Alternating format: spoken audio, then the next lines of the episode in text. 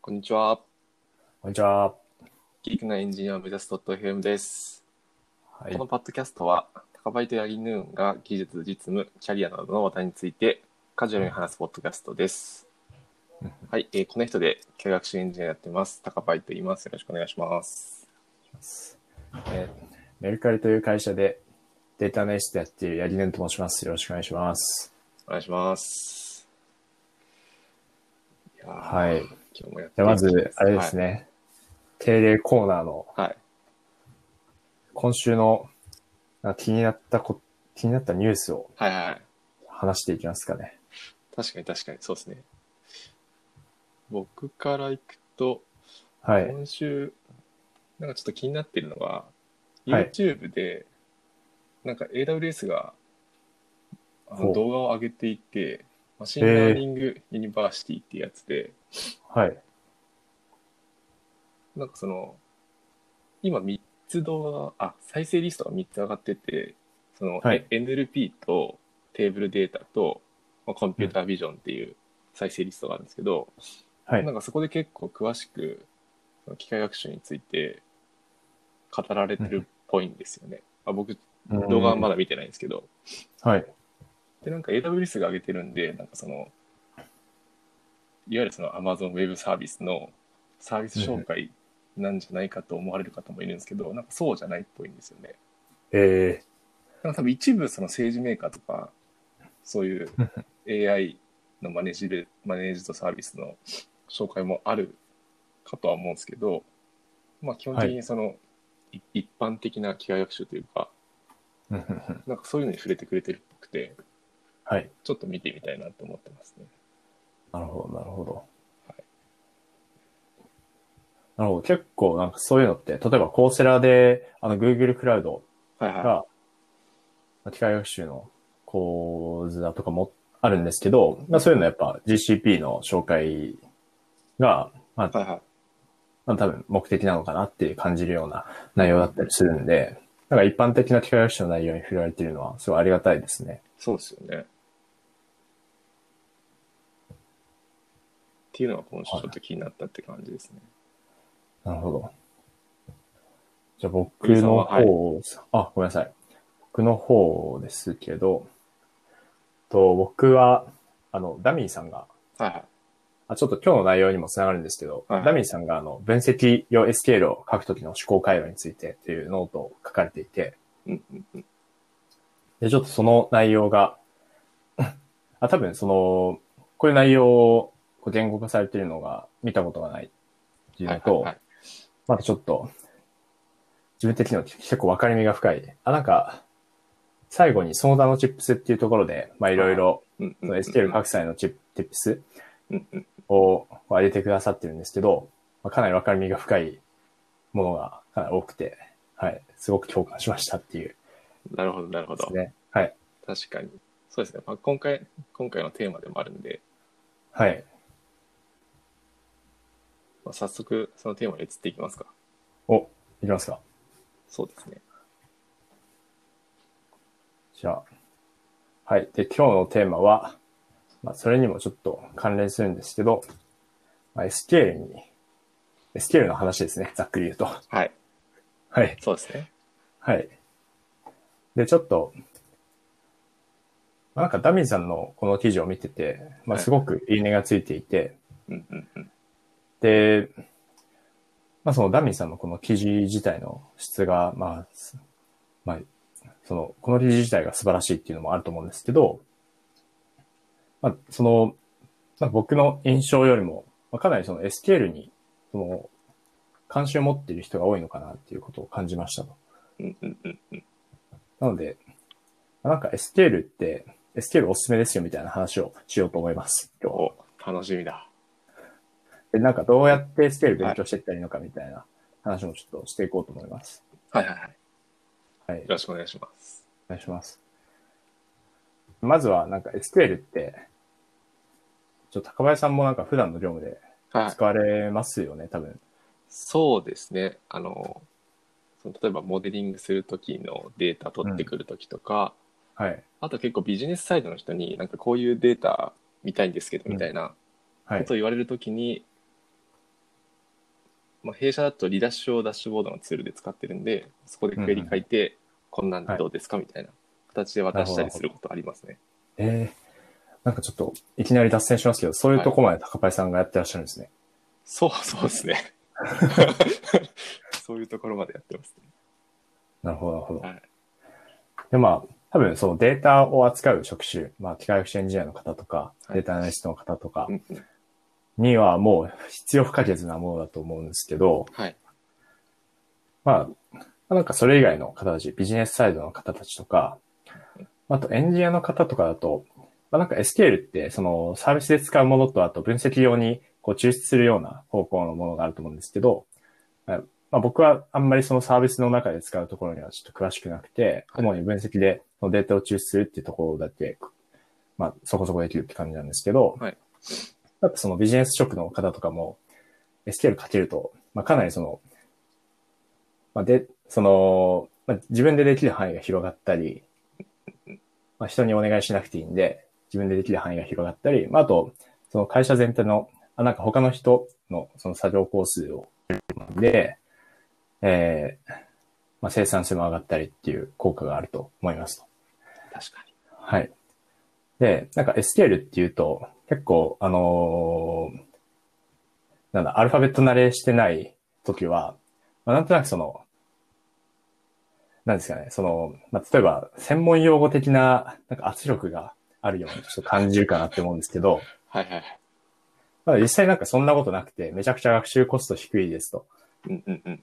で、学習コストどんぐらい低いのかっていうと、まあなんかこれ僕の、まあ、完全なる感覚値なんですけど、はい多分3連休とかうんうんうん。で、あの、集中して勉強すると、なんか、あのーまあ、70%とか、80%とか、主に使う STL は自分で書けるようになるんじゃないかなって思います。はい。確かに確かに。まあ、すごいかなり覚えること少ないですよね。うん、そんな気がしますね。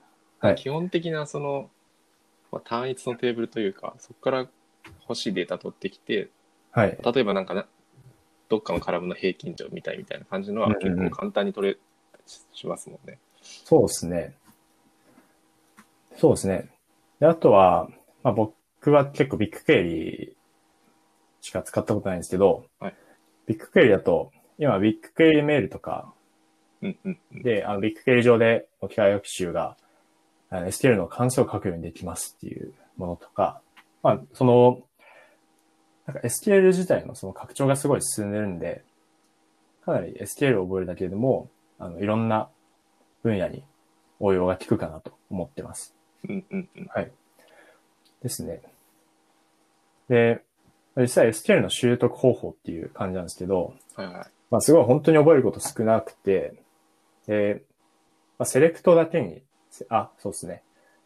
となんか SQL って、セレクトの他になんかアップデートとか、デリートとか、はいはいあとクリエイトとか、まあいろいろあるんですけど、データを抽出してくるときに使うのは、まあ、正直言ってセレクトだけで、うんうん。で、セレクター点に絞ると、本当に、えー、例えば、じょそのフィルタリングをするウェアとか、はいはい。あとは特定の、その値で、えー例えば、カテゴリー別で、えー集計するのに使うグループバイとか、うんうんうんうん。あとは並び替えするオーダーバイとか、うんまあ、本当にな、基本的な構文ってそれぐらいなんで、めちゃくちゃ少ないです。あと、すっきりわかる SQL 入門っていう本があって、おなるほど。で、この本は、この本のいいところは、あの、ドリルがめちゃくちゃついてるんですよね。あ、そうなんですね。はい。それはなんか、こういうデータ出していきましょうみたいな。あ、そうです。そうですね。なんかその、独自、ドコ QL っていう、どこ QL? あの、ブラウザベースのはいはいはい。その学習のためのツールあなるほど。なるほどをが用意されていて、うんで、そこの中にもうデータがある程度入ってるんで、その問題で SQL をこう自分で書いて、で実行すると、ちゃんとその見える形で出力が戻ってくるっていうのが結構いいです。ああー、いいですね。そうなんですよ。なんか SQL 最初勉強しようとするとどうしてもなんかデータを自分でうんうんうん。どっかからのどっかの DB に入れてからがスタートになっちゃうんで、はい。なんかあらかじめこうやって用意されてるのがすごいいいですね。そうですね、そうですね。はい。なので、まあ、この本読めば、大概できるんじゃないのって思うんですけど、まあ、ただ、エステル結構難関もあるなと思ってて、はいはいはい。で難関が3つぐらいあるんですけど、1つが、まあ、ジョインが多分、一番、あのーまあ、1つ目の壁なんじゃないかなって思います。確かに。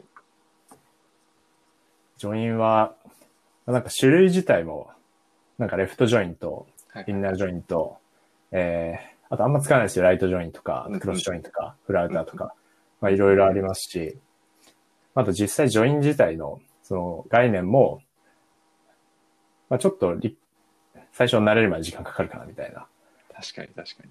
感じあるんで、ジョインは一つ難しいかなって思うのと、二つ目がサブクエリですね。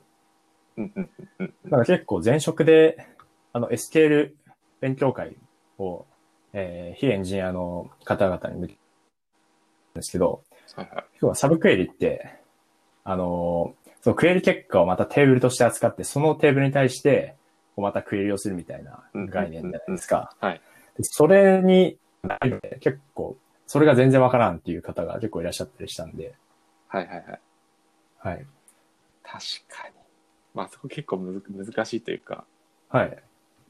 確かにか難関だなと思いますね。なるほど、なるほど。じゃあ、高林さんは、なんかどんな感じで勉強した、されたんですか ?SQL は。僕なんか、そういうション、あ、ションじゃない。 本とかで、はい。その体系的に学んだことはなくて、あ、そうなんですね。前職で、はなんい。かだ大学の授業でその SQL の授業があったんですよね。はい。あ、そうなんそうなんですね。そうなんですよ。SQL の授業はあって、あなんかデータベースとなんちゃらみたいな授業があって、うん、うそこん。でなんか簡単な SQL なんで、はい。で、あとは本当に前職の新人研修とかでちょっとやって、あとはもう現場でゴリゴリ書いてみたいな感じですね。なるほど、なるほど。やっぱ、やっぱ演習を通して学んでいくようなことが多いっすよね。まあそうですね。うんうん。実際に書いてで、どういうデータが返ってくるかみたいなのがはい。わからないとなかなか学習進みづらいですよね。そうですよね。はい。じゃあ、すいません。今、ちょっと割り込みが入ったはんいで、。はい。じゃあ再開していきましょう。はい。再開してはみい、ましそょうですね。じゃあ SQL は、まあ、演習通して学ぶのがうんメインですよねっていう話をしてました。はい。まあ、そうですよね。多分あの、自転車、なんだ、結構一般的に言えることかなと思うんですけど、はいはいやっぱその、自転車の乗り方ずっと、なんか例えば本読んで勉強しても乗れることがないように、うんうんうん自転車ってあの、実際に乗って走らないと乗れるようにならないじゃないですか。確かに。と同じように、なんか SPL も、なんかそういう感じで、実際にこう動かしていった方が、まあより早く自分で書けるっていうことだと思います。うんうんそうですね。あと学ぶことがまあ少ないんで、早くその、動動かす方に、えー入っていきやすいっていうことだと思いまうす。ん。うんうんうんうん。確かに確かに。あと、あと最後の難関が、これ多分一番難しいんですけど、あの、ウィンドウ関数ってものが SQL にはあります。はいはいはい。で、ウィンドウ関数どういうものかっていうと、まあ、こう、ちょっと概念の、なんか説明はちょっと難しいんですけど、あ、ちょっと、これ難しいな。グループバイとの対比でちょっと説明しないと。うんうんえーそうですね。まあ、なんかグループバイって、と特定のその値で、こう、例えば、えー、例えばなんだろうな。えー、例えば、じゃあ、えーえースーパーマーケットのデータを想定しますと。うん。うんうんうんで、スーパーマーケットのデータを想定して、例えばスーパーマーケットっていろんなものが売ってるんですけど、例えば食品とか、食品っていうカテゴリーがあって、そこにトマトとかレタスとかいろいろあって、で、あと別のカテゴリーもあって、例えば、えっと、えー、なんだあ、飲み物。飲み物でえービールとか、えー水とか、まあいろいろあると思うんですけど、そのカテゴリー、食品とか、えー飲み物とかっていうカテゴリーで、こう、量を、量をこう潰して、うんうん。え例えばそこに、えー売上を、えー合計しますとか、平均の売上を出しますとか、なんかそういう集計を当てていくようなイメージなんですけど、うんうんウィンドウ関数は、とその量を潰すっていう操作をせずに、その集計を行うようなものですね。はいはいはい。なるほど、なるほど。はい。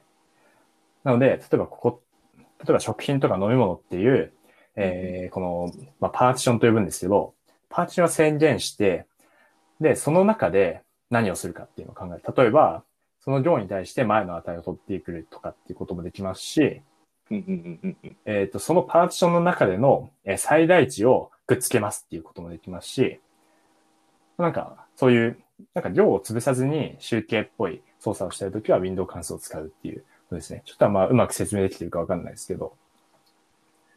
はい。確かにこの辺難しいっすよね。そうですね。Windows 関数のために、はい。一番難しいと思います。もうちゃんと理解しきれてる自信がないです。このウィンドウ関数は。まあ、多分普通にやってるとつかないですよね。そうですね。あんまり使わないですね。はい。まあ多分、えーっと、その、えーデータベースからデータを抽出してきて、あともう、あの、Python 上でやっちゃいますとかいうときは、もう普通に Pandas 上で累積とかありますし、うんうんうんそっちでもできちゃうんで、そっちで使うことの方が多いのかなって思います。うんうんうん。確かに確かに。はい。まあ、SQL 上で全部できちゃうと、ちょっとかなり楽ですけどね。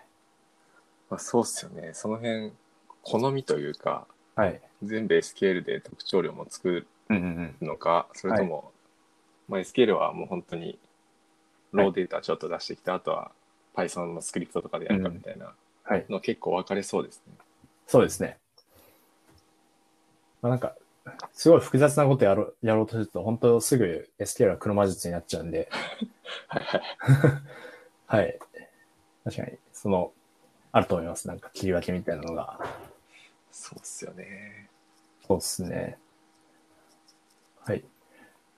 あと、あとは、実際にこう SQL を書くときって、えー、一つのセレクト文を書いて完結するってことってあんまりなくて、うんうんうん。なんかいろんなサブクエリを使って、まあ多分複数回ジョインをしながら、を書いていくことが、まあ、一般、その、よそっちの方が多いかなと思うんですけどうん、まあ、そういう時に、ちょっと慣れるまでは、あの、スプレッドシートとか、まあ、あと全然メモ帳とかでもいいんですけど、ちょっと仮想テーブル書きながら、うんうんうんうん。まあ、どういうふうに自分は、えーまあ、例えばこれをこんな感じで集計して、で、この列で、えージョインしますみたいなのを、流れをちょっと書きながら、えー最初の方を試していって、で、徐々に頭の中で完結できるようにしていくと、より、あの、吸収が早いかなって思います。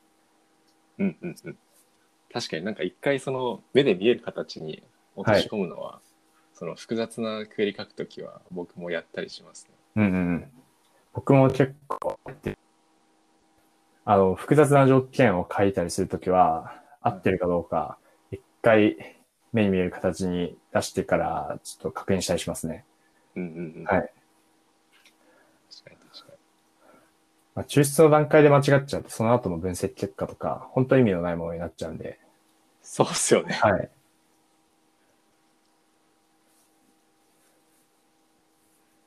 そうっすよね。ですね。はい。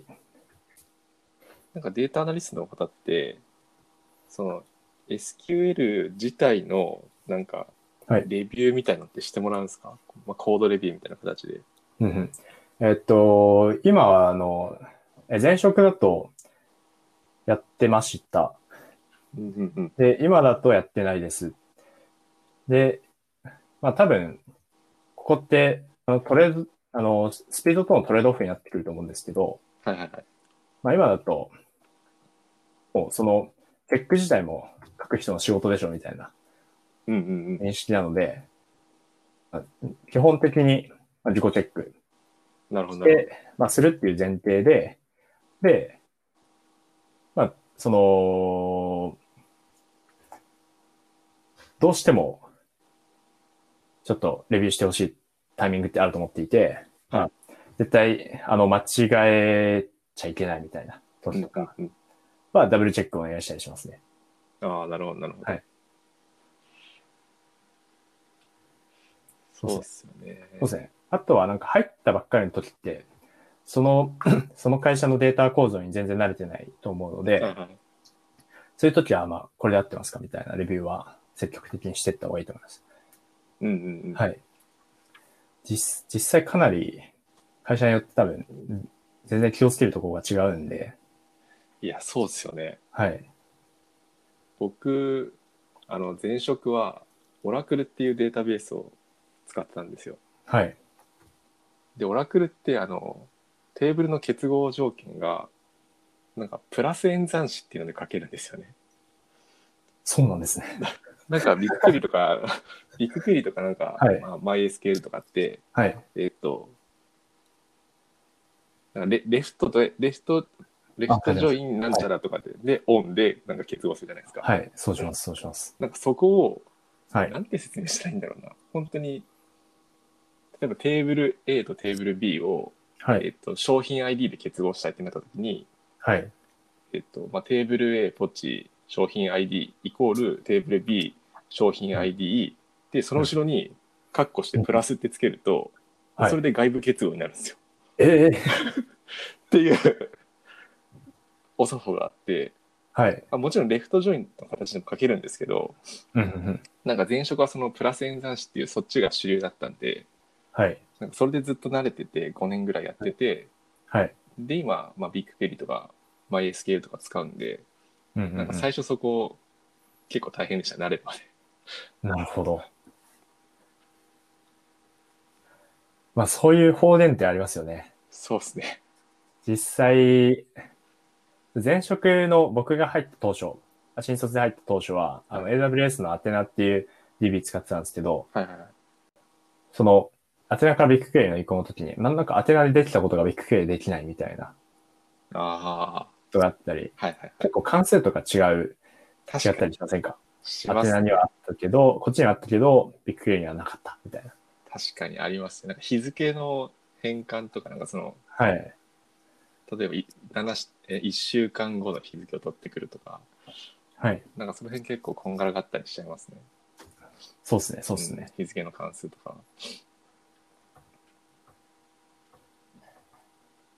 確かに、そういうのもありますよね、難しさが。うんうんで、あとじゃあ、ちょっと最後に、なんかテクニック的なところも触れていければと思うんですけど、はいはい。ちょっとここら辺、ちょっとダミーさんの記事を引用させていただきながらうんうん触れていければと思うんですけど、ダミーさんの記事に、ちょっとディスティンクト病っていうものがあって、確かに。で、非常に罪が重いとなってるんですけど、僕もなんかこれ一時期かかってたことがありました、正直言って。うんうん、確かに僕今でもかかってるかもしれない です。やばいな。うん。これって、あの、クライアントログとかいじってると、なんかクライアントログって、あの、ダブって送信される時があったりするんですよね。あはいはいはい。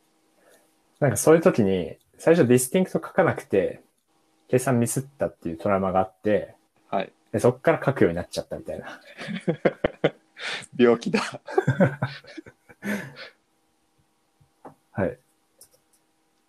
確かに確かに。そうですね。実際なんか、前職で、ちょっとエンジニアの人に自分のクエリを見せたときに、はい。まあ、ディスティンクト入ってて、で、このテーブルは、まあ、もう、ディスティンクト書かなくてもいけるはずですよ、みたいなうんうんうん。ことを言われて、やべって思った記憶があ ります。はいはい。いや、確かにそうっすよね。でも、はいそうやって指摘してくれる方がいるのがいいっすよね。そうですね。まあねなんかそうしないはい。保険のためにちょっとつけちゃいがちですよね、ディスティンクと。ト。そうっすよね。はい。確かに確かに。安易にディスティンクトするなと。ど うですかね。はい。はい。あとは、あとなんか3番目でジョインクに複雑な条件を書くなってあるんですけど、うんうんうん。で、SQL のバグの99%はジョインで発生しますっていう、まあ、その通りだなって思います。確かに。はい。っていうのも、まあなんでかっていうと、まあ多分、そのジョイン、すジョインをした後のテーブルって、実際その、あのージョイン結果のテーブルを出力しないと、意図通りになってるかってわかんないと思うんですよ。はいはいはい。で、実際 SQL を書くタイミングって、ジョインしたテーブルをさらに集計して最終テーブル出すとか、うんうんうん。なんかそういう感じになってくるんで、なかなかその途中でのジョインっていうの、あの、意識して確認していかないといけないっていうのがあると思いますね。うんうんうんうんうん。はい。確かに。なので、そうですね、ジョインクに複雑な条件書くなっていう、金言だなと思いました。確かに確かはい。そうですね。あとは、あの、サブクエリは使わないでっていうのがに。はい。あるんですけど、まあ、これなんか、プログラミングでも同じかなと思うんですけど、ネストは避けましょうっていうことだと思うんですよね。うんうんうん。で、ネストが深まっていくと、まあ、全然わかんなくなるんで、例えば、プログラムだと、まあ、関数で切り出しましょうっていうことをすると思うんですけど、はいなんかそれと同じように、SQL には WISC っていうものがあって、うんうんうん。で、サブクエリってこう、えー一番上のセレクトに対して from の中にこう、どんどん、from の、from がどんどんこう、ネストされていくようなイメージだと思うんですけど、はい。 WISC はその、サブ、上から書けるんですよね。うんうん。例えば、with table A の中で、えーまあ、テーブル A って、テーブルの中で処理 A 書いて、で、テーブル B の中で処理 B を書いて、で、最後のメインクエリで、そのテーブル A とテーブル B をジョインするみたいなことができるんですけど、はいはい。それをサブクエリで書こうとすると、ちょっとネストがえぐいことになって、もう他の人もいませんみたいな状態になっちゃうし、自分もデバッグできませんっていう風になっちゃうんで、うんうんうん。結構 WISC を使うっていうのは、かなり重要なことかなと思いました。確かに確かに。はい。そうっすよね。水く、まあ、ここにも書いてあるんですけど、結構読み手からしても見やすいっすよね。まあ書きやすいっていうのもあるんですけど、はい。結構それをパそうッでとすね見せられた時にはい。見やすいっていうのはあって、うんうん。そうですね。ちょっとサブクエリ書いても、1階層までかなっていう気がします。はいはいはい。 2階層行くともうダメだなって思いますね。ちょっと僕は読めないですね。確かに。そうっすよね。やばいな。書いちゃ、書いちゃってる可能性あるな、でも。 なんかまだね、はい。テンポラのやつならいいと思うんですけど。うんうんうん。はい。確かに。ですね。あとは、あとはなんか個人的に保護テクニックなんじゃないかなって思うポイントがあって、はいで、それはあの抽出するデータの流度っていうものなんですけど、うんうんうん。えっと、多分その SQL 上、SQL でこうデータを抽出したデータをそのままえー分析結果として見せますっていうタイミングって、まあ、割と少ないのかなと思っていて、うんうんその抽出したデータを、例えばスプレッドシートに吐き出してグラフ化するとか、うんうん。まあ、なんか BA とつないでグラフ作りますとか、あとは、あの、Jupyter ノートブックに、からクエリ発行して、Jupyter 上で分析しますとかっていうことの方が多いと思うんですよ。はいはいはい。で、その時に、そのどこまで集計するかっていう問題があるなと思ってて、うんうん。で、このどこまで集計するのかっていう問題で、例えばなんか最後まで、その、例えば一番カテゴリーごとに、えーなんかの数字出して、まあ、あと、えー得点 VI ツールとかで集計することなく可視化するだけですみたいな状態まで持っていくときもあれば、例えばある程度自由度を持たせて、例えば最後まで集計しきっちゃうと、もうその特定の可視化しかできないじゃないですか。うんうんうん。ただ探索的に分析を行いたい場面もあるなと思ってて、で、その時って、その集計しきる1段階前とかで止めて、その自由度を持たせた状態でデータ抽出して探索的な分析をするっていう場面もあると思うんですよ。はいはいはい。ただその時って、例えば Jupyter からそのデータをこう読み込む時って、結構行数がネックになってきたりするんですよね。読読み込み時間がうんうん。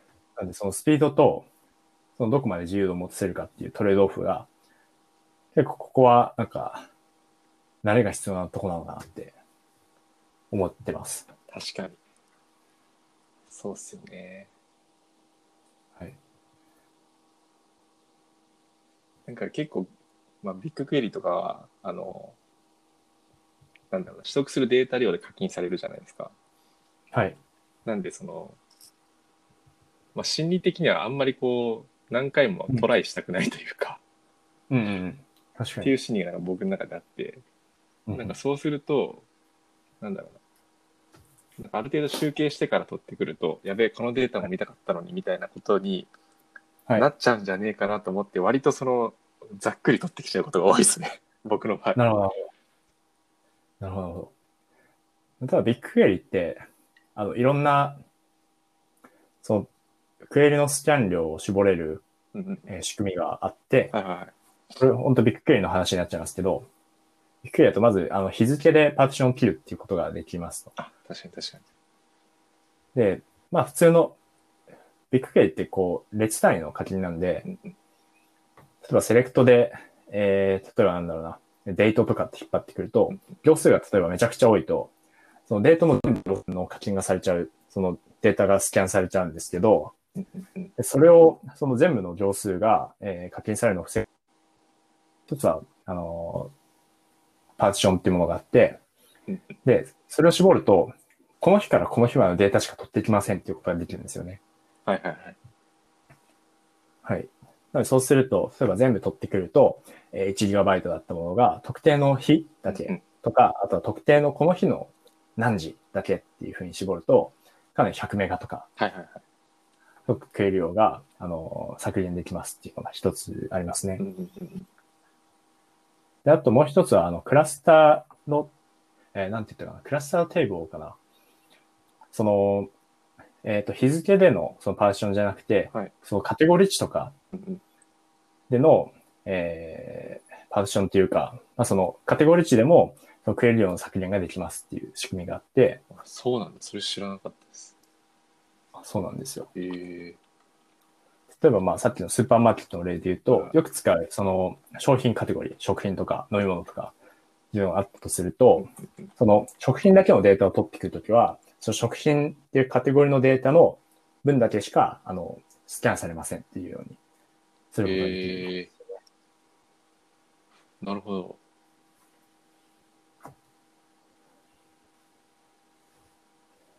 それはなんかなの事で前普通に、に事前はにいそあのそ食食品とかでパーティションを分けとくはい設定みたいのをしといてっていう感じになるんですかね。